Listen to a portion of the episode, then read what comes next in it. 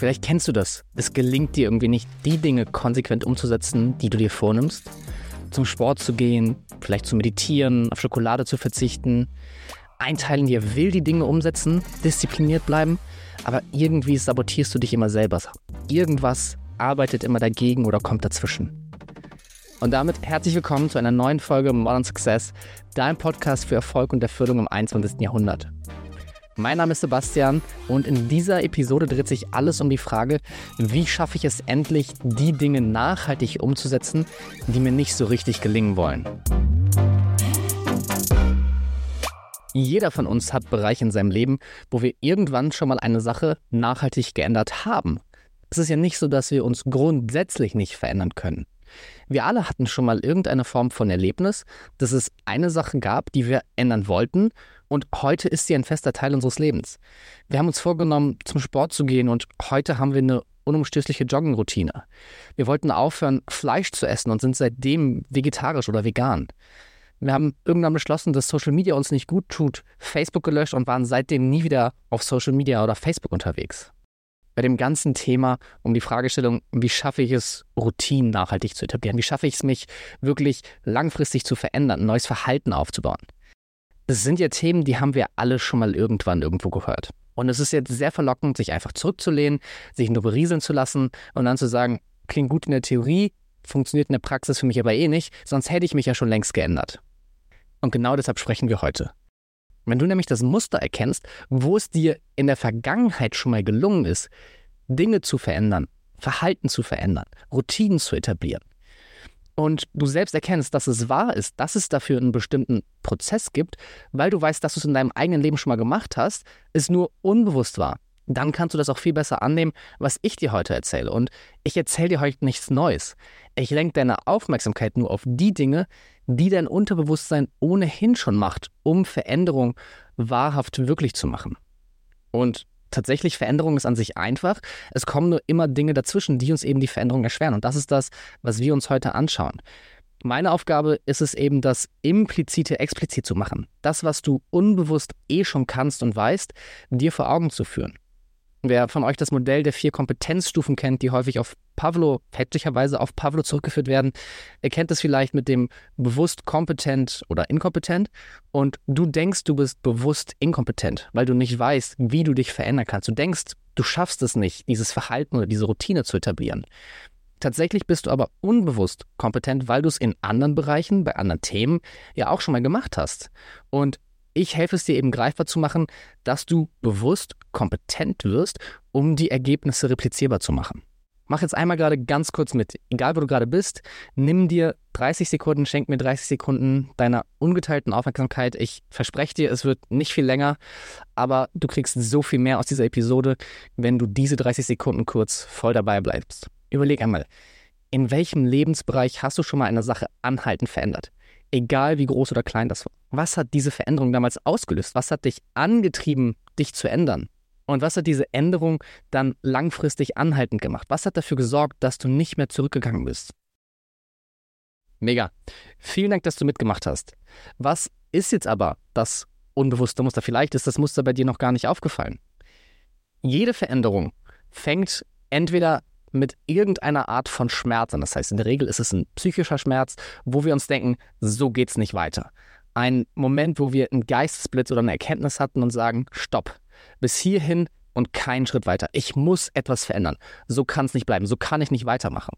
Vielleicht war das Moment, wo du gesehen hast, wie Tiere leiden müssen und dich entscheidest, Vegetarier zu werden und von dem Moment dann nie wieder Fleisch isst.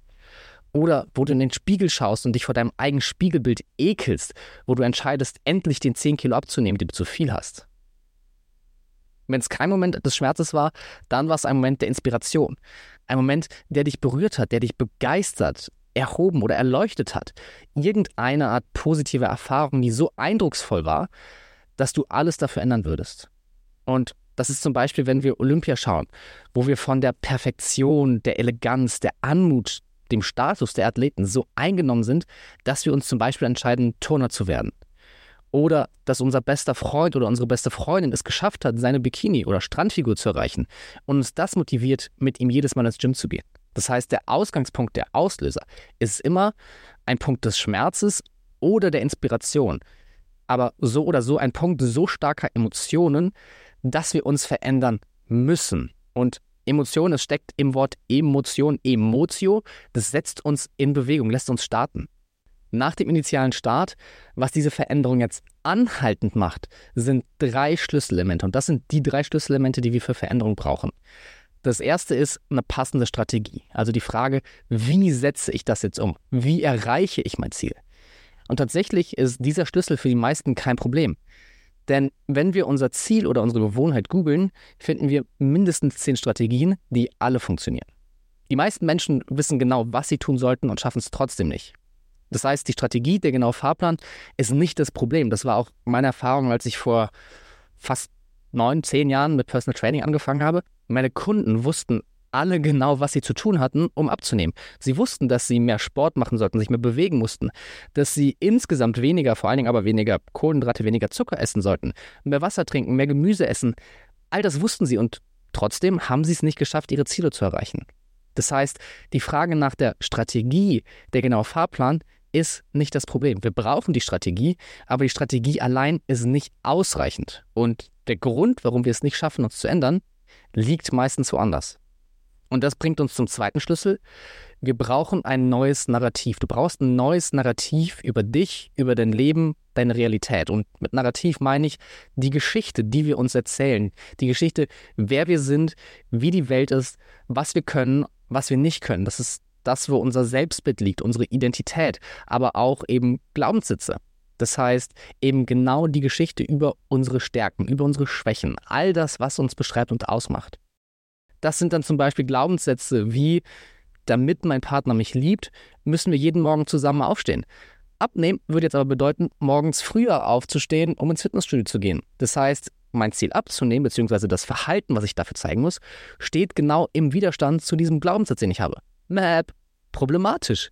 Das ist ein Glaubenssatz, der mir hier nicht hilft, dieses Ziel zu erreichen und der natürlich dann die Veränderung vom Status quo extrem schwer macht. Das kann aber genauso sein, dass wir uns die Geschichte erzählen, ich brauche das Ausschlafen einfach. Ich muss einfach bis sieben oder acht Uhr schlafen, ansonsten bin ich nicht zu gebrauchen. Oder ich brauche einfach den Komfort, ich brauche den Genuss, das ist mein Ausgleich zu dem stressigen Tag, den ich habe. So bin ich einfach. Klar, valide Begründung, in dem Fall vielleicht eine valide Ausrede, wie auch immer man es nennen möchte, so oder so, aber keine Geschichte darüber, wer du bist, was du brauchst, die dich hier unterstützt, früh aufzustehen und zum Sport zu gehen.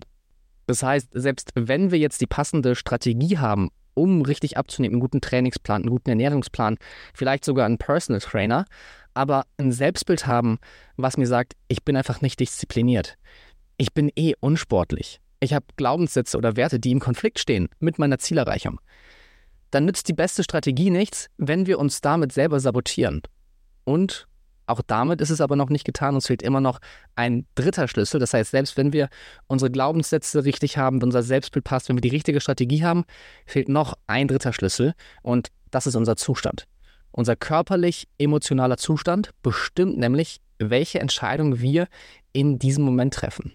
Das heißt, sind wir gerade in einem Zustand von Gesundheit, von Energie, von Hoffnung und Tatendrang, dann treffen wir andere Entscheidungen, als wenn wir in einem Zustand von Müdigkeit, Energielosigkeit, vielleicht Trauer, Niedergeschlagenheit und Antriebslosigkeit sind. Vielleicht kennst du diese Menschen, die, wenn sie müde oder hungrig sind, du ihnen besser nicht über den Weg läufst, weil das ist eine andere Person. Und ich habe für mich die Regel, ich treffe keine wichtigen Entscheidungen, wenn ich Angst habe, gestresst bin, müde oder hungrig bin. Weil ich weiß, ich bin in einem anderen Zustand. Mein Gehirn ist einfach in einem anderen Modus, wo es andere Entscheidungen trifft, wo es die Welt anders sieht. Und dabei geht es gar nicht um große Entscheidungen, sondern unser Zustand formt jede kleine Mikroentscheidung im Alltag. Und natürlich ist es nicht der einzige Faktor, aber ein wichtiger Einfluss, weil alles Erleben durch die Brille unseres jetzigen Zustands in diesem Moment gefiltert wird. Und unser Zustand ist von den drei Schlüsseln tatsächlich der wichtigste mit Blick auf den Erfolg, um unsere Verhalten langfristig zu etablieren. Aber es ist auch gleichzeitig der Schlüssel, den die meisten am wenigsten beachten. Das heißt in der Praxis zum Beispiel darüber zu wissen, die Entscheidung ins Gym zu gehen, auf einen Zeitpunkt zu schieben, wo du gute Entscheidungen treffen kannst. Das heißt zum Beispiel morgens, wo deine Energie noch hoch ist, wo du nicht gestresst bist, wo noch nichts dazwischen gekommen bist. Wenn du aber sagst, ah, das entscheide ich heute Abend nach der Arbeit oder vielleicht gehe ich auch nicht, Wenn du nach Hause kommst, bist du müde, du bist gestresst, du bist genervt, vielleicht musst du noch fürs Abendessen einkaufen. In diesem Zustand wirst du eine andere Entscheidung treffen, ob der zum Sport geht oder nicht, als frühmorgens. Das heißt, wenn wir diese Schlüssel jetzt in eine priorisierte Reihenfolge bringen, heißt es, arbeite zuerst an deinem Zustand. Sorg dafür, dass du die Entscheidung für Dinge, die dir wichtig sind, triffst, wenn du in einem guten Zustand bist. Und lern deinen Zustand zu beeinflussen. Das klingt vielleicht verrückt, aber wir sind unserer Stimmung und den Zuständen, die wir sind, nicht ausgeliefert. Wir müssen nur lernen, wie wir unseren Körper und unser Gehirn richtig benutzen. Die Gebrauchsanweisung gab es bei der Geburt nämlich leider nicht dazu. Das zweite ist unser Narrativ. Wir müssen verstehen, was unsere Geschichte ist, die wir uns selber erzählen. Wir brauchen Bewusstsein dafür erstmal, wo unsere Glaubenssätze, wo unser Selbstbild, wo unser Bild und die Geschichte davon, wie wir sind und wie die Welt zu sein hat, mit dem Verhalten, was wir etablieren wollen, einhergeht oder kollidiert. Die richtige Strategie kann dir Monate oder vielleicht sogar Jahre auf dem Weg zu deinem Ziel sparen. Dabei sparen, die richtige Routine bestmöglich zu etablieren. Aber wenn du eine falsche Geschichte, ein falsches Selbstbild, falsche Glaubenssätze hast und es nicht schaffst, deinen Zustand zu managen, dann nützt die beste Strategie nichts. Andersrum, wenn die beiden Schlüssel gegeben sind, dass du deine Geschichte optimiert hast, dass du deinen Zustand managen kannst, dann brauchst du nicht die beste Strategie und dann ist es keine Frage, ob du dein Ziel erreichst, sondern nur wann und wie schnell. Schauen wir uns die einzelnen Aspekte nochmal im Detail an. Wir hatten gesagt, der Ausgangspunkt ist immer ein Moment des Schmerzes oder von Inspiration. Aber nicht nur da, sondern jedes Verhalten wird von Schmerz und Freude gelenkt. Wir haben ganz natürlich das tief verankerte psychologische Bedürfnis, Schmerz zu vermeiden und Freude oder positive Dinge im Leben zu erlangen. Das Streben nach Freude und das Vermeiden von Schmerz sind Kernsignale, die unser Nervensystem steuern. Dein Gehirn, dein Nervensystem ist zwei Millionen Jahre alt und die einzige Frage, die es sich zu 99 Prozent dieser Zeit gestellt hat, war die Kernfrage, bin ich hier sicher? Das war der einzige bzw. der fundamentalste Job, den dein Gehirn beantworten musste. Bin ich hier sicher? Ist es hier gut? Und biologisch gesehen war es eben so, dass all die positiven Dinge, auf die unser Gehirn programmiert ist, diese Antwort eher mit Ja beantwortet haben und all die Dinge, die mit Schmerz verbunden waren, eher signalisiert haben, hier bin ich nicht sicher, das schränkt meine Überlebenswahrscheinlichkeit ein. Unbewusst und tief biologisch verankert stellt dein Gehirn sich diese Frage noch immer. Hilft mir das, Freude zu erlangen? Oder hilft mir das, Schmerz zu vermeiden? Oder ist die eine Sache der Kontext, in dem ich gerade unterwegs bin, schmerzhaft oder freudvoll? Und auf dieser Basis können wir schon so viel unseres Verhaltens erklären.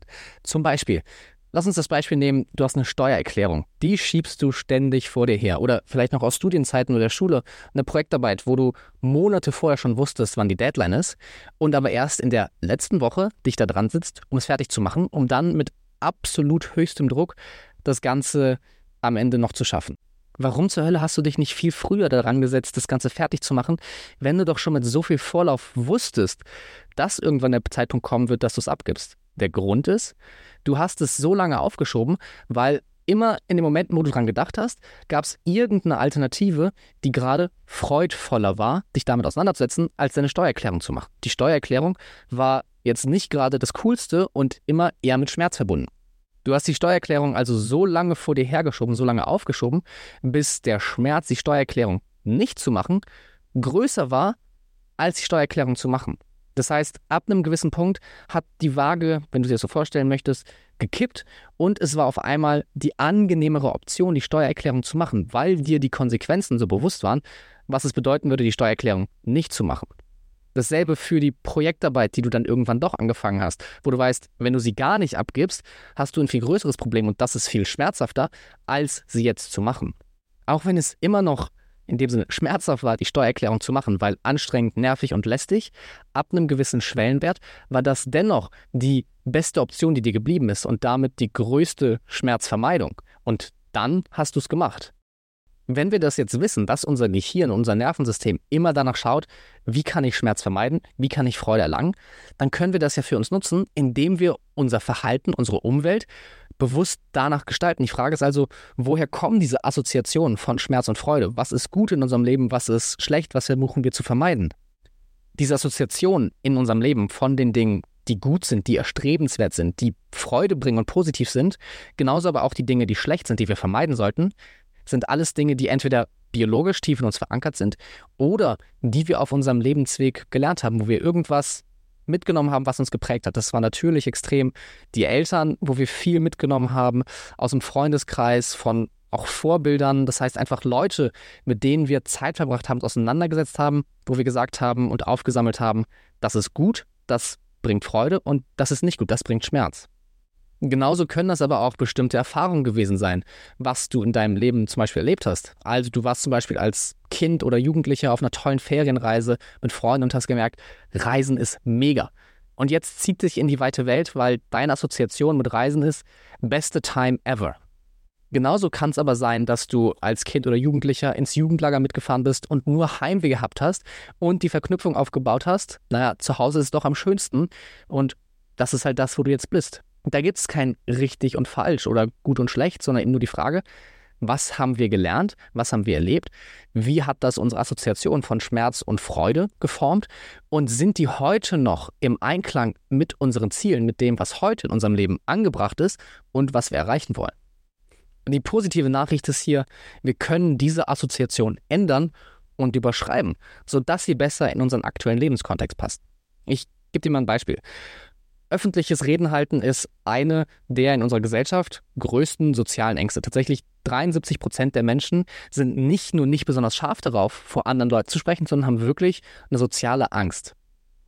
Ich aber rede super gern vor anderen. Ich habe super viel Spaß daran, mein Wissen zu teilen, den Menschen damit zu helfen, lerne viele Leute kennen, habe jedes Mal was Neues, was ich für mich lerne. Ich finde das mega. Das ist meine Assoziation mit öffentlichem Reden. Aber das war bei mir nicht immer so. Auch ich habe diese Assoziation erst gelernt. Ich weiß noch, wie ich meinen ersten Vortrag in der dritten Klasse gehalten habe und mir war speiübel, weil ich so aufgeregt war. Das ist also nichts, was natürlich zu mir gekommen ist. Was aber für mich damals toll war, ist, ich habe damals in der dritten Klasse von meinen Freunden super Feedback bekommen. Ich habe Lob von der Lehrerin bekommen. Zu Hause bei meinen Eltern gab es ein Eis, weil ich das so toll gemacht habe. Und damit habe ich natürlich eine sehr positive erste Konditionierung gehabt, die mich motiviert hat, weiterzumachen. Aber selbst wenn du jetzt öffentlich häufiger reden musst, dem Vorstand was präsentieren musst oder im Job oder privat vor anderen Leuten sprichst und sagst, scheiße, ist bei mir in der dritten Klasse leider nicht so gelaufen. Das Kind ist nicht in den Brunnen gefallen. Du kannst auch heute noch eine neue Konditionierung aufbauen. Das Geile ist nämlich, wir Menschen sind die einzigen Lebewesen, die mit so einem reichen Innenleben ausgestattet sind, dass nicht das Ereignis selbst, sondern vielmehr unsere Interpretation des Events bzw. unser Selbstbild unser künftiges Verhalten lenken. Das heißt, wir können uns durch eine bewusste Auseinandersetzung und ein bewusstes Gestalten unsere Assoziation von Schmerz und Freude verändern. Um uns also mehr für die Dinge zu motivieren, die wir tun wollen oder tun sollten, weil wir es noch nicht so sehr wollen, müssen wir diese innere Assoziation, wirklich die Verknüpfung von, hey, diese Sache, die ich tun möchte, zum Sport zu gehen, da habe ich richtig Bock drauf. Das ist nichts, wo ich mich hinquälen muss, sondern es ist eine Sache, wo ich eine intrinsische Motivation habe. Das ist das, was wir schaffen und wo wir hinkommen müssen. Und das ist übrigens auch das Geheimnis von den richtig erfolgreichen Menschen in einer bestimmten Disziplin. Für die ist es nämlich den Großteil der Zeit keine Disziplin, ihre Sache zu machen, sondern es gibt eine intrinsische Motivation. Disziplin heißt ja, ich quäle mich, ich habe irgendeinen Widerstand, wo ich bewusst überkommen muss. Und das ist bei den Erfolgreichsten so. Bei denen ist die Assoziation mit der Sache, jetzt im Sport zum Beispiel mit ihrer Sportart, so stark, dass sie eine natürliche Tendenz haben, das immer und immer und immer wieder zu machen und sich nicht auf Disziplin verlassen. Und das ist auch das, wo du hinkommen musst, zu sagen, hey, bei dem Verhalten, bei der Sache, die ich ändern möchte, ich habe wirklich intrinsische Motivation, mich damit auseinanderzusetzen. Denn Disziplin ist ein begrenztes Gut. Wie schaffen wir es also, diese Assoziation zu verändern? Und wo ich mich jetzt schon so auf das Thema Sport eingeschossen habe, bleiben wir auch mal bei dem Beispiel. Wie schaffe ich es also, dass ich Spaß daran habe und dadurch regelmäßig und mit sehr viel Leichtigkeit in meine Sportroutine komme? Und das geht für dich am einfachsten, was du selber tun kannst, über eine Veränderung der Wahrnehmung. Im Coaching wenn ich mit meinen Klienten arbeite, gibt es super Tools über Hypnose, über einen Sechs-Schritte-Prozess mit Reframing und was man da nicht alles machen kann ist aber nicht praktikabel für diesen Podcast. Deswegen das, was du selber tun kannst, quasi als Selbsthilfe, ist deine Wahrnehmung zu verändern. Und die Wahrnehmung hier auf drei Dingen zu verändern. Das heißt erstens, andere Aspekte oder andere Qualitäten wahrzunehmen. Das bedeutet Wahrnehmung, die Dinge oder das Verhalten jetzt zum Sport zu gehen, neu zu schätzen zu lernen und dem Verhalten zum Sport zu gehen eine neue Bedeutung zu geben.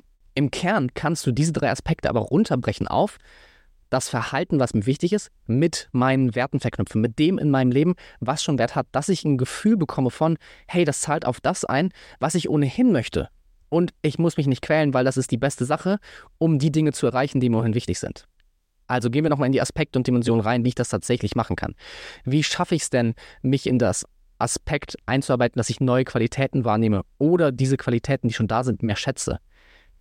Vielleicht ist es das Ruhe für dich ein Wert dass du deine ruhigen Morgen magst, deine Me-Time zu Hause. Wenn das der Fall ist, kannst du vielleicht im Fitnessstudio die Qualität schätzen, wenn du morgens gehst, zum Beispiel um 6 Uhr, wenn noch niemand da ist, deine Musik auf den Ohren hast und feststellst, wow, ich habe wirklich tolle Me-Time auch im Fitnessstudio, da bin nur ich und die Musik. Oder wenn du merkst und darauf dich fokussierst, wie toll ausgeglichen du dich den ganzen Tag danach fühlst und Qualitäten wahrzunehmen, die du sonst nicht hattest. Das heißt, du kannst dir die Frage stellen, was sind die positiven Dinge? Wenn ich müsste, was könnte mir daran gefallen? Und darauf dann das Verhalten zu konditionieren. Das heißt, immer, immer wieder das zu machen und zu sagen, das ist das, was mir gut tut. Das ist das, was mir gefällt. Und Dinge, die dir plötzlich egal waren oder nicht relevant waren, positiv wahrzunehmen und positiv zu bestärken für das, was dir ohnehin schon in deinem Leben wichtig ist. Die andere Möglichkeit war ja, die Bedeutung zu verändern. Das heißt, eine Möglichkeit ist da, den Dingen einen höheren Sinn zu geben. Das ist eine Übung, die ich sehr gerne mache und die auch zusammenhängt mit der Frage nach dem Warum. Warum mache ich den Sport? Und da eben zu schauen, mache ich das nur für mich oder mache ich das für andere? Mache ich das für einen höheren Zweck, für einen größeren Kontext? Ich zum Beispiel mache Sport, damit ich mit 90 noch um die Welt reisen und Abenteuer erleben kann, dass ich die Zeit mit meinen Enkeln oder Urenkeln habe und da wirklich noch was von miterlebe. Das ist mein Grund, zum Sport zu gehen. Ich will möglichst lange, möglichst viel vom Leben haben. Ich habe mit einer Klientin auch gearbeitet und die hat sich super schwer getan, sich zum Sport zu motivieren. Und wir haben im Coaching rausgearbeitet, sie geht zum Sport, um den gesündesten Körper zu haben, damit, wenn sie einmal schwanger ist, ihre Kinder die besten Voraussetzungen haben. Wow, das ist mal ein emotionaler Beweggrund. Und mit so einer Bedeutung fällt es dir jetzt super leicht, zum Sport zu gehen, sich für den Sport zu motivieren. Und damit haben wir schon längst übergeleitet in unseren ersten Schlüssel, Zustandmanagement. Unser Zustand ist der Filter, durch den wir jeden Moment unseres Lebens wahrnehmen und bewerten. Unser Zustand verändert, wie wir durchs Leben gehen und beeinflusst jede einzelne Entscheidung, egal wie groß oder klein sie ist.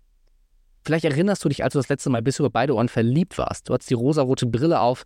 Das ist das beste Beispiel für einen extrem positiven Zustand, wo alles besser ist. Du siehst mehr Chancen und Möglichkeiten und weniger Probleme. Du gibst doppelt so viel Trinkgeld und steckst den ganzen Tag jeden mit deiner Positivität an.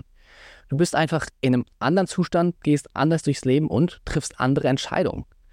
Ein anderes Beispiel ist Alkohol. Alkohol verändert unseren biochemischen Zustand verändert unsere Wahrnehmung. Mit Alkohol fühlen wir uns anders und wir treffen andere Entscheidungen. Unser Zustand ist dabei ein zweiseitiges Konstrukt, was sich aus unserem körperlichen Zustand und unserem psychischen Zustand zusammensetzt. Das heißt, körperlich unsere biochemische Zusammensetzung, die Menge und Komposition an Neurotransmittern und Hormone, die in unserem Nervensystem unterwegs sind und uns beeinflussen. Das heißt, genau das, worüber wir die letzten Episoden viel gesprochen haben, Dopamin, eine anderes Dopamin-Level führt zu einem anderen Erleben und anderen Entscheidungen. Und das gilt nicht nur für Dopamin, sondern für alle Neurotransmitter.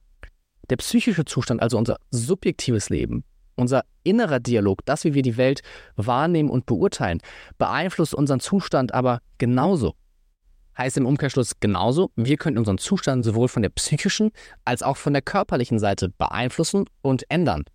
Wobei der körperliche Weg der einfachere Weg ist, um unseren Zustand in diesem Moment zu ändern. Über die Dinge, wie wir mit unserem Körper umgehen. Das heißt, über unsere Körperhaltung, über tiefe Atmung, darüber körperlich ruhig zu sein, nicht so hektisch in all den Bewegungen, den Blick eher nach vorne Richtung Horizont, anstatt auf den Boden zu richten. Das heißt, das sind die simplen, in Anführungszeichen, simplen Dinge, die wir mit unserem Körper tun, die unseren Zustand verändern. Und das ist wahrscheinlich was, was du ohnehin schon tust. Denk mal dran, was du machst, wenn du in einer Situation bist, wo du gerade mehr Selbstvertrauen brauchst. Du richtest dich auf, du machst dich groß. Und es ist zum Beispiel, wenn du zum Gespräch mit deinem Chef gehst oder wenn du irgendwas vortragen musst. Wenn du auf die Bühne gehst, machst du dich groß, richtest dich auf, nimmst einmal tiefen Atemzug, bringst dich körperlich in einen anderen Zustand. Wir brauchen also diesen Schlüssel unseres körperlichen Zustands für die langfristige Zielerreichung, für die anhaltende Umsetzung, weil das der Filter ist, durch den wir in dem Moment, wo wir die Entscheidung treffen, ob wir uns jetzt verhalten, zum Sport zu gehen oder nicht, beeinflusst sind. Das ist der maßgebliche Faktor, den wir kontrollieren können. Und eben in einem Zustand von Energielosigkeit, von Erschöpfung, von Stress, von Angst ganz andere Entscheidungen treffen als im Zustand von Energie und Tatendrang. Und deswegen ist es so wichtig zu verstehen, was wir im Moment tun können, wo wir uns eben für oder gegen unsere Routine, unser Verhalten entscheiden, zu beurteilen, sind wir in einem guten Zustand A, um die Entscheidung zu treffen und B, was können wir tun, um den Zustand jetzt zu verändern. Die zweite Seite, die hier noch fehlt, ist die Psyche. Die körperliche Seite ergänzt von der Dimension der Psyche. Und hier möchte ich mit einer Story einleiten von Viktor Frankl. Viktor Frankl war österreichischer Neurologe und Psychiater, 1905 in Wien geboren und er lebte in den 1940ern im KZ, unter anderem in Auschwitz, die übelste Zeit und hat trotzdem nie seinen Lebensmut verloren. Und wie kann es sein, dass jemand, dessen Familie vor den Augen ermordet wird, der unter unvorstellbaren Bedingungen im eisigsten Winter unmenschlich schuften muss, jeden Tag Menschen sterben sieht, unterernährt ist, trotzdem seinen Lebensmut bewahrt? Ein Teil der Antwort ist sicher, dass Viktor Frankl als Neurologe und Psychiater ein anderes Bewusstsein für die Dynamiken und Kräfte seiner Psyche hat und damit eine besondere Wahrnehmung für das, was er erlebt. Und Viktor Frankl beschreibt, dass er vorhersagen konnte, wer sterben wird und wer erstmal weiterlebt. Und der Faktor war nicht, wie viele Familie oder Freunde eine Person noch um sich hat. Der Faktor war auch nicht, wie genährt oder abgemagert jemand ist. Der Faktor war, ob diese Person noch Hoffnung hat, noch Sinn im Leben sieht. Und ab dem Moment, wo sie den Sinn verloren hat, war der Tod nah. Was lernen wir jetzt daraus? Was hat es jetzt mit uns und unserem Erreichen bzw. Umsetzen von Verhalten zu tun? Viktor Frankl hat gelernt, sich andere Fragen zu stellen. Er hat sich kontinuierlich gefragt, was kann ich hier lernen? Was ist hieran bewahrenswert, was ich mit der Nachwelt teilen muss? Und diese Frage hat seinem Leben Sinn gegeben. Und diese Frage hat dafür gesorgt, dass er immer nach etwas gesucht hat, was diesen Moment gerade besonders oder lebenswert oder eher lebenswert gemacht hat. Er hat nach dem gesucht, was diesen Moment gerade für ihn mit Sinn und damit mit Hoffnung füllt. Und hier kommen wir wieder zu dem Thema, was wir in der letzten Episode schon hatten. Fragen sind das Werkzeug unseres Geistes, um in unserer Psyche einen anderen Fokus zu setzen und damit den Dingen, die wir erleben, einen neuen Sinn zu geben. Es ist so, jeden Moment prasseln tausende Sinneseindrücke auf dich ein, von denen du aber nur einen winzigen Faktor, einen winzigen Bruchteil wahrnimmst. In Zahlen ausgedrückt, wenn wir die Informationen, die aus allen Sinnen zeitgleich zur Verfügung stehen, zusammennehmen, dann ist die Informationsmenge irgendwo zwischen 1 und 10 Millionen Bit. Das ist jedenfalls das, was die Wissenschaft sagt. Aktiv wahrnehmen von dieser 1 bis 10 Millionen Bit tun wir jeden Moment aber nur 40 bis 50 Bit. Das heißt ein Zwanzigtausendstel die Frage ist also von all den Dingen, die du wahrnehmen kannst, welchen Teil der Realität nimmst du wahr? Worauf konzentrierst du dich? Und das wird bestimmt von den Fragen. Wenn ich dich jetzt frage, wie fühlt sich eigentlich gerade dein rechter Socken an? Oder wie fühlt sich deine Nasenspitze an? Oder wie warm ist es eigentlich da, wo du gerade bist? Nimmst du auf einmal Dinge wahr, die du vorher nicht wahrgenommen hast. Die Information war da, du hast dich aber nicht darauf konzentriert und so hast du ein anderes Erleben.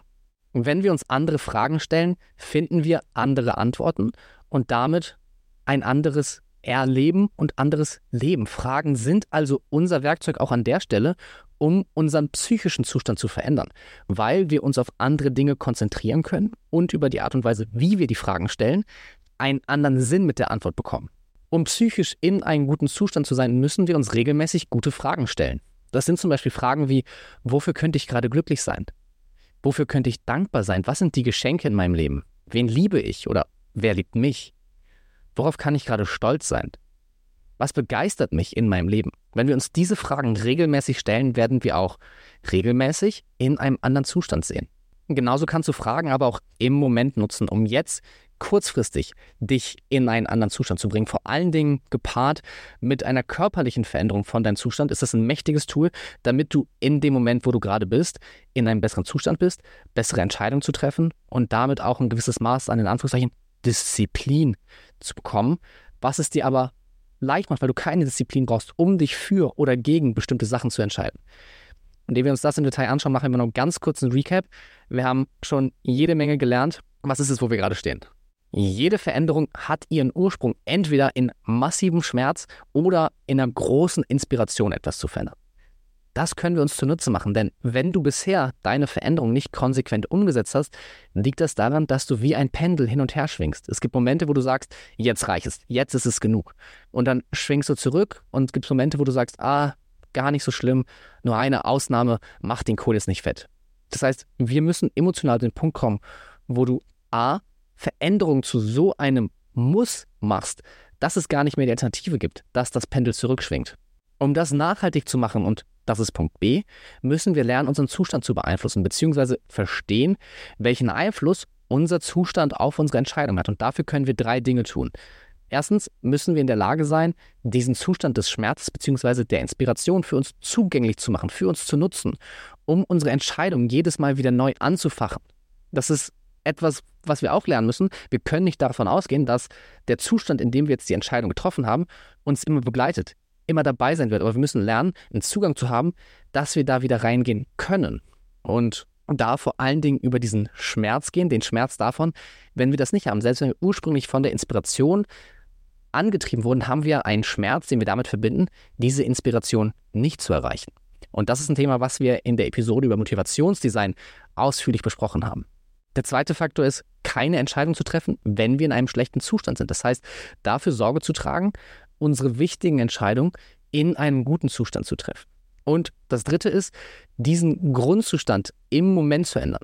Und das können wir machen, indem wir A, über unseren Körper, unsere Atmung, unsere Haltung ändern und zweitens uns bessere Fragen stellen. Und diese Fähigkeit, unseren Zustand im Moment zu ändern, einem Zustand, in dem wir uns gerade sind, wo wir in einem schlechten Zustand sind, dem nicht ausgeliefert zu sein, unserem Zustand von Stress, unserem Zustand von vielleicht Mutlosigkeit, Hoffnungslosigkeit, von Frustration, all die negativen Zustände, die das Leben aber ab und zu bereithält, da das Werkzeug zu haben, zu wissen, wie man da rauskommt und nicht einfach drin hängen zu bleiben und sich in seinem eigenen Selbstmitleid zu suhlen, weil, to be honest, es fühlt sich ja schon gut an. Das zu wissen und das zu verstehen, wie das geht, ist eins der wertvollsten Werkzeuge, was in meinem Leben und in dem Leben von meinen Klienten mit die größten Unterschiede macht. Um jetzt aus diesem Zustand von Angst, Stress, Wut rauszukommen, in einen Zustand von Tatendrang, Energie, Inspiration, habe ich dir zwei kurze Strategien mitgebracht, die du innerhalb von einer Minute umsetzen kannst. Und die sind beide gleich gut. Schau einfach, was dir besser gefällt, was für dich besser taugt. Und das erste geht eben immer darüber, das aktuelle Muster zu unterbrechen. Das heißt, wenn du in dem Stress, in der Wut bist, festzustellen, okay, ich möchte hier nicht bleiben und es ist unglaublich, wie sehr unser Gehirn an diesem Zustand gelernt hat, festzuhalten, da zu bleiben, uns darin zu suhlen. Das ist mir am Anfang, das war der schwierigste Schritt, zu sagen, ich gehe hier raus und dann tatsächlich etwas zu machen, was dagegen geht, weil sich das in diesem Moment so falsch anfühlt. Und du wirst gleich sehen, was ich merke, was ich meine. Und der erste Weg ist 30 Sekunden lang einen absoluten gute Laune-Song zu spielen. Ich habe da einen Lieblingssong, der für mich immer funktioniert. Ein Song, der dir gute Laune macht, den solltest du auswählen, zu dem du tanzen durch die Wohnung hüpfen kannst. Und das ist das, was es so abgefuckt schwierig macht, wenn du in diesem Zustand bist, wo du gestresst, wütend bist, wo deine Konditionierung dagegen geht, dann durch die Wohnung zu tanzen und gute Laune zu versprühen, dagegen zu gehen und es trotzdem zu machen. Und wenn du mit deinem Körper das wirklich auslebst, obwohl du es nicht fühlst, wird das Fühlen aber kurz danach folgen. Und das ist hier das Geheimnis. Mit deinem ganzen Körper mitzumachen. Je intensiver, desto besser. Und das ist auch der Grund, warum es die meisten nicht machen, weil sie denken, das ist so albern, das ist so sinnlos, wenn ich mich jetzt wütend fühle oder gestresst bin, durch die Wohnung zu tanzen. Was zur Hölle? Fuck it. Wen interessiert, dass das drei Minuten albern ist, dass es sich komisch anfühlt, wenn du dafür ein ganz anderes Leben leben kannst? Die zweite Strategie finde ich persönlich noch geiler, funktioniert für mich noch besser, macht mir noch mehr Spaß und ist noch effektiver. Und das ist auch wieder eine Mischung aus guter Laune und Visualisierung. Das heißt, ich mache wieder meine Musik an, eher gute Laune, positive Musik, aber eher im Hintergrund und stelle mich dann hin wie ein Baseballspieler. Ich stelle mir vor, ich bin Baseballspieler in einem riesigen Stadion, alle jubeln mir zu. Der Pitcher steht vor mir. Ich bin in der Position mit meinem Schläger, um gleich zu schlagen und stelle mich wirklich so hin und dann, was auf mich zukommt, sind nicht die Bälle, sondern sind imaginär jedes einzelne Problem, was mich gerade nervt, was mich gerade stresst. Das heißt, all die Dinge, die mir Sorgen machen, die lästig sind oder sonst irgendwie negativ sind, kommen jetzt nacheinander auf mich zugeflogen. Und ich habe meinen imaginären Baseballschläger und schlage jetzt jedes einzelne Problem. was auf mich zukommt, mit solcher Wucht von mir weg, dass es aus dem Stadion fliegt. Das mache ich insgesamt 10, vielleicht 15 Sekunden lang. Das heißt, es ist eine super kurze Zeit.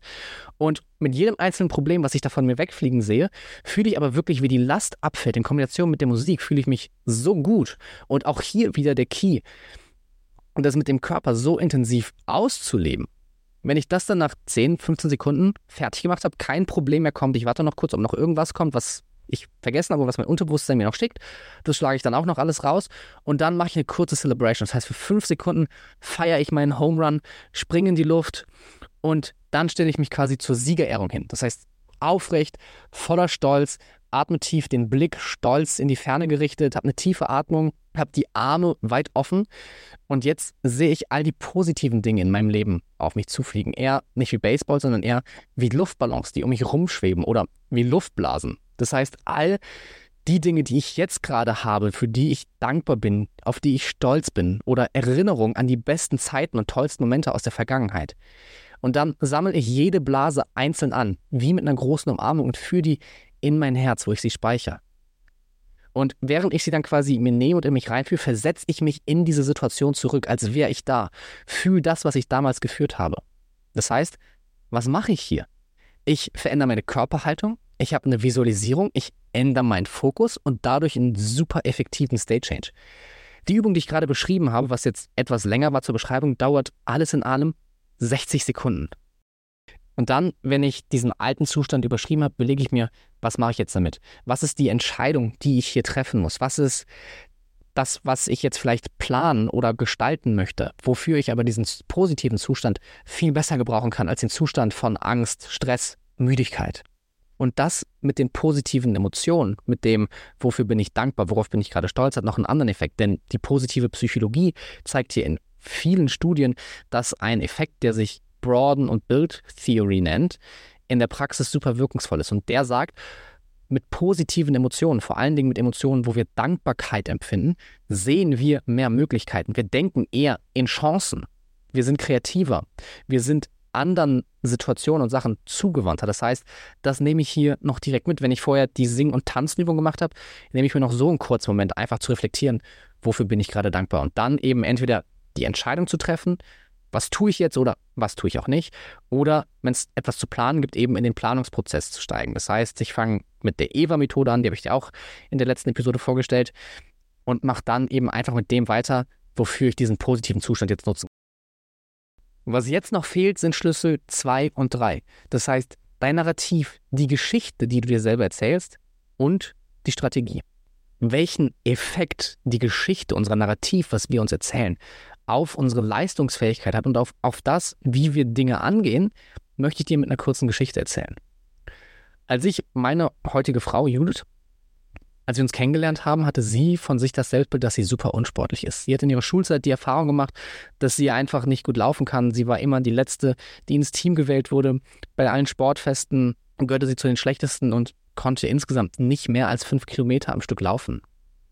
Als wir jetzt angefangen haben, uns zu daten und muss dafür wissen, Sport ist ein riesiger Teil meines Lebens, haben wir natürlich auch schnell darüber gesprochen. Und ich habe sie gefragt, hey, was machen denn eigentlich sportliche Menschen? Was macht sportliche Menschen aus? Ich wollte verstehen, was ist ihre Logik in ihrem Kopf, wer sportlich ist oder was einen sportlichen Menschen bezeichnet und dann diese Logik nutzen, um ihr Selbstbild zu ändern. Und sie hat gesagt, sportliche Menschen laufen einen Halbmarathon. Und ich habe gesagt, einfach so oder in einer bestimmten Zeit. Sie kurz überlegt, hat gesagt, unter zweieinhalb Stunden. Okay. Willst du deinen Halbmarathon lieber in sechs oder in zwölf Monaten laufen? Und dann hat sie mich für das angeguckt und gesagt, das geht nicht. Ich habe Asthma, ich kann nicht mehr als fünf Kilometer am Stück laufen. Aha, war also ein Glaubenssatz, warum das nicht geht, warum sie nicht sportlich sein kann. Long story short, zwei Tage später sind wir zusammen laufen gegangen und sie ist das erste Mal in ihrem Leben zehn Kilometer am Stück gelaufen. Das war damals in Hamburg. Wir sind die große Alsterrunde gelaufen, von ihrer Wohnung aus einmal um die Außenalster und wieder zurück. Was hat es gemacht? Das hat ihren Glaubenssatz, das geht nicht, ins Wackeln gebracht. Das hat ihr Selbstbild, ich bin unsportlich, eine massive Macke gegeben. Wir haben zusammen einen Trainingsplan aufgestellt und sie hat unfassbar diszipliniert trainiert und sieben Monate später sind wir zusammen einen Halbmarathon gelaufen, den sie in zwei Stunden 28 abgeschlossen hat. Dieses Jahr ist sie einen Trailrun gelaufen, über 24 Kilometer mit 1500 Höhenmetern. Das heißt, sie ist dran geblieben, hat daran weitergemacht. Aber es ist eine Übung insgesamt, die ich im Coaching super gerne mache, um die Geschichte, die wir uns selber zu untergraben. Das ist hier der Punkt, zu verstehen, was ist die Logik von meinem Selbstbild? Was sind die Glaubenssätze, die mich selber ermächtigen oder zurückhalten und diese dann durch Gegenbeispiele zu verändern. Dafür muss man verstehen, jede Geschichte, die wir uns erzählen, jeder Glaubenssatz hat irgendwo seinen Ursprung. Wir wachen ja nicht irgendwann eines Tages auf und denken, oh, ich bin unsportlich, sondern wir haben Erfahrungen gemacht, die dann eben, nachdem wir das erste Mal die Erfahrung gemacht haben, zu dem Gedanken geführt haben, hm, vielleicht bin ich nicht so sportlich wie andere. Und die Erfahrung haben wir dann wieder und wieder und wieder und wieder gemacht, bis dieser Gedanke sich so gefestigt hat, dass er eben zu einer festen Überzeugung in unserem Leben geworden Glaubenssatz ist nichts anderes als ein Gedanke, für den wir ganz viele Beweise gesammelt haben, dass er wahr ist. Genauso können wir einen Glaubenssatz oder das Selbstbild, denn das Selbstbild ist am Ende nichts anderes als eine Sammlung von Glaubenssätzen, ändern, indem wir neue, gegensätzliche Beweise schaffen, die das alte Glaubensmuster, den alten Glaubenssatz oder das Selbstbild ausschließen und unmöglich machen. Du kannst dir das bildlich vorstellen wie eine, ein Tisch. Ein Tisch hat eine Tischplatte.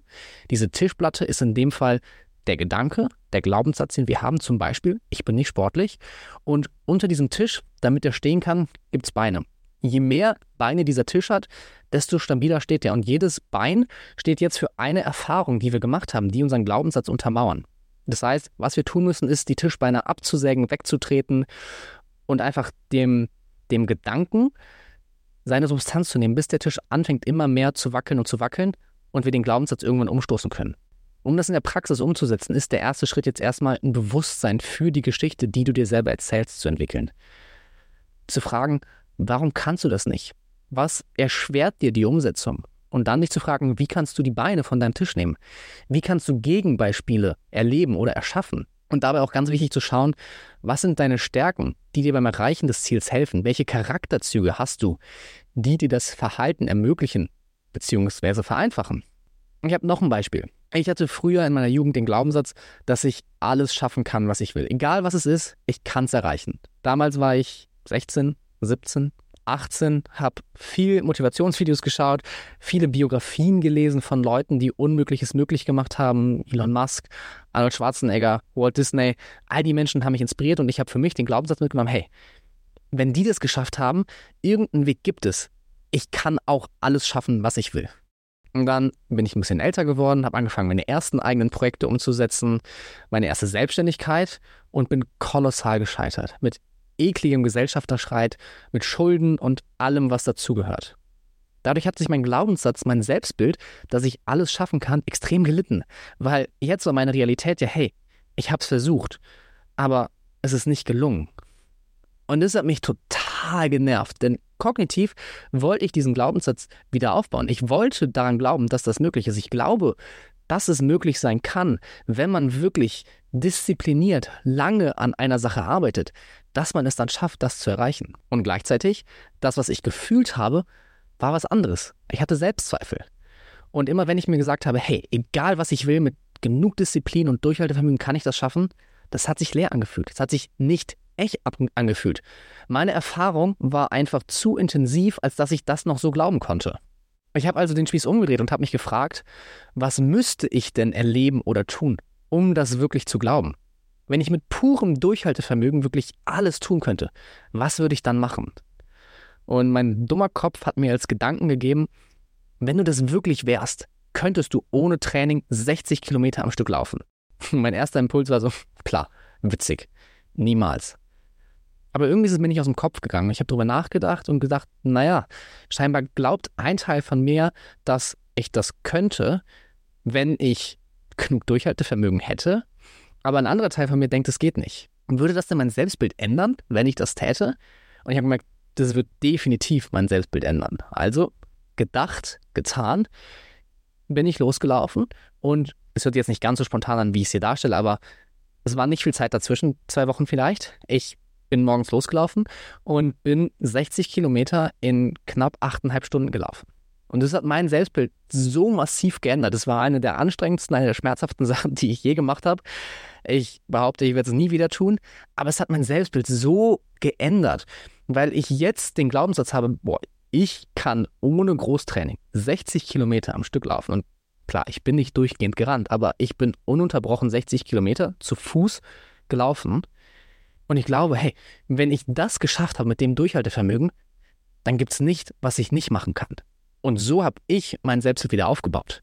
Und das ist genau das, was auch du tun kannst, dir zu überlegen, was ist die Geschichte, die du dir selber erzählst? Wo hast du limitierende Glaubenssätze? Was sind die Dinge, die du glauben müsstest oder glauben möchtest?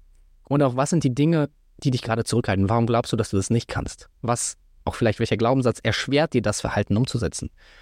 Und dann, wie kannst du die Beine von deinem Tisch nehmen? Wie kannst du Gegenbeispiele erleben? Und eben auf dem Weg dahin, was sind deine Stärken, die dir beim Erreichen des Ziels helfen? Welche Charakterstärken hast du? Welche Dinge hast du schon in deinem Selbstbild, die dir als Ressourcen dienen können? Und dann, du musst es auch nicht von jetzt auf gleich alles umkrempeln. Es reicht Stück für Stück mit kleinen Schritten dieses Selbstbild aufzubauen. Immer, immer, immer wieder kleine Ergebnisse zu liefern. Auch darüber haben wir in der Folge über Motivationsdesign gesprochen, wie wichtig es ist, Erfolg auf Erfolg auf Erfolg auf Erfolg zu bauen, wo es gar nicht darauf ankommt, dass man die Riesenschritte macht, sondern es viel wichtiger ist, dass man kontinuierlich Kontinuität hat, auf die man aufbaut. Was uns jetzt noch bleibt, ist der Schlüssel Strategie. Hierzu werde ich aber nicht viel sagen, denn die Strategie, um das Ziel zu erreichen, ist so abhängig, so individuell, dass es hier jetzt nicht viel bringt, da im Detail darauf einzugehen. Zumal die Strategie ja meistens nicht das Problem ist. Wir wissen ja, was wir tun sollten oder können zumindest googeln, was wir tun sollten und bekommen strategiemäßig eine 70%-Lösung. Was uns aber zurückhält, ist, dass wir es nicht umgesetzt bekommen, dass wir nicht kontinuierlich dranbleiben. Und da ist die Lösung indem du verstehst, wie Schmerz und Freude dich beeinflussen, wie du Inspiration und eben auch Schmerzvermeidung nutzen kannst, wie du deinen Zustand änderst, körperlich, aber auch über den Fokus mit den Fragen, die du dir stellst. Du hast Tools bekommen mit der Visualisierungsübung, wie du innerhalb von kürzester Zeit aus einem schlechten Zustand, wo du schlechte Entscheidungen triffst, in einen Zustand kommst, wo du gute Entscheidungen triffst. Und wir haben uns jetzt gerade angeschaut, wie du deine Geschichte ändern kannst. Natürlich gibt es zu dem ganzen Thema noch so viel mehr zu sagen. Das ist ein super vielschichtiges Thema und wahrscheinlich haben wir jetzt gerade nicht mal 20 Prozent von dem besprochen, was es hier insgesamt zu sagen gibt. Auch weil das Thema so individuell ist. Ich habe versucht, hier die Dinge zusammenzufassen, die allgemeingültig sind, die jeder, der zuhört, umsetzen kann. Und gleichzeitig gibt es vielleicht auch für dich Dinge, wo du merkst, da komme ich nicht weiter, da gibt es nochmal irgendwie was, was hier nicht funktioniert, wo ich gerade, wenn es an mein Selbstbild geht, vielleicht auch jemand anders brauche I get it. Versuch das, was ich dir gesagt habe, so gut es geht umzusetzen. Und wenn du das Gefühl hast, du hängst irgendwo, du brauchst jemanden, der dir unter die Arme greift, hol dir einen Coach, ob es ist, dass du da, wo du gerade bist, dir einen guten Life-Coach suchst oder ob du zu mir kommst, das ist mir egal. Ich freue mich, wenn du mit mir arbeiten möchtest, dann gehen wir gerne im Detail rein. Aber wenn du merkst, es gibt irgendwas, wo du hängst, ja, das, was wir hier im Podcast gesprochen haben, ist nicht alles. Es gibt noch mehr dazu. In diesem Sinne freue ich mich riesig, dass du diesmal wieder mit dabei warst. Ich hoffe, du hast für dich was Wertvolles rausgezogen, kannst was mitnehmen, was dir hilft, was dein Leben bereichert. Wenn es so ist, freue ich mich, wenn du die Episode bewertest, wenn du die Episode teilst, damit noch mehr Menschen davon profitieren können. Und ich sage danke und bis zum nächsten Mal.